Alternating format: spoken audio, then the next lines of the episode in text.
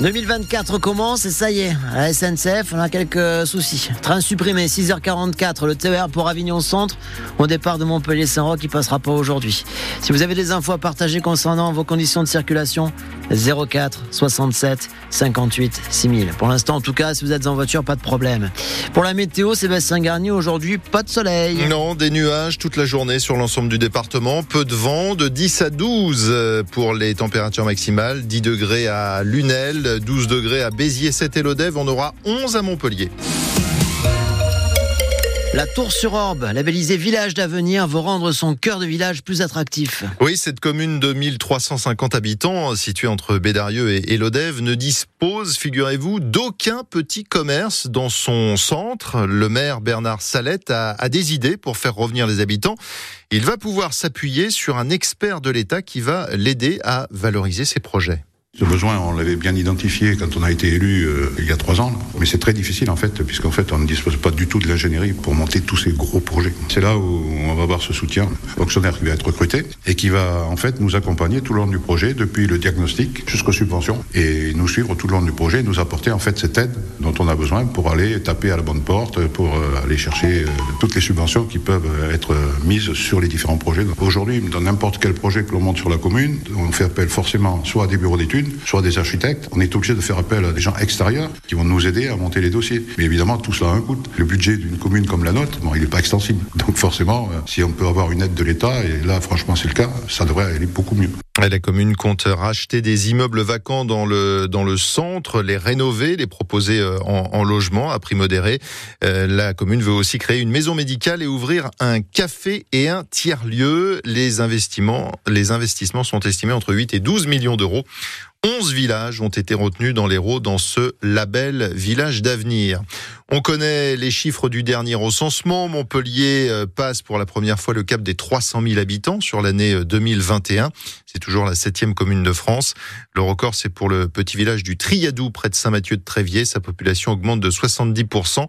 Elle passe de 388 à 663 habitants. En revanche, Palavas-les-Flots en a perdu euh, près de 300. Vous entendrez le maire, pas vraiment surpris, euh, dans le journal de 7 heures. Depuis hier, les véhicules critères 4 ne peuvent plus circuler dans une partie de la métropole, 11 communes. Euh, c'est la conséquence de la mise en place de la ZFE, la zone à faible émission, pour réduire la pollution.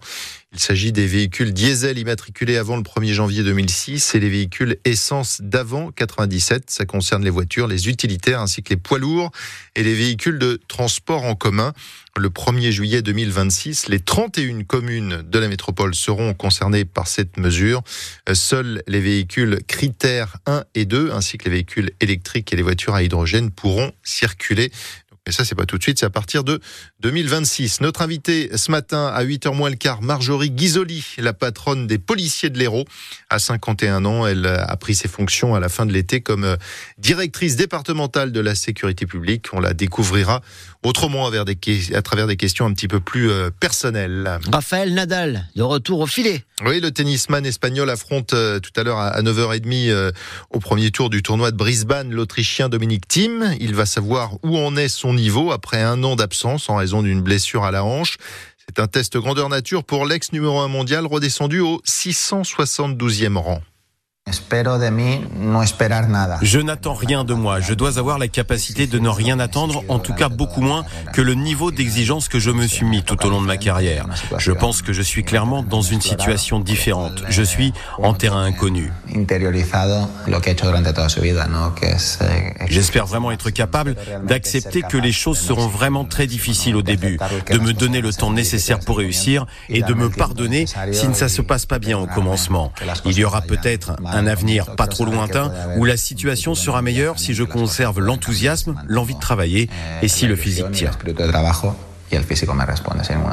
Et dans le même temps, les Richard Gasquet dispute le tournoi Challenger de Nouméa en Nouvelle-Calédonie. Il jouera demain les huitièmes de finale. Deux Montpelliérains promus dans l'ordre de la Légion d'honneur, le peintre Vincent Biulès qui est nommé chevalier et la danseuse chorégraphe Mathilde Monnier qui reçoit le grade supérieur d'officier de la Légion d'honneur.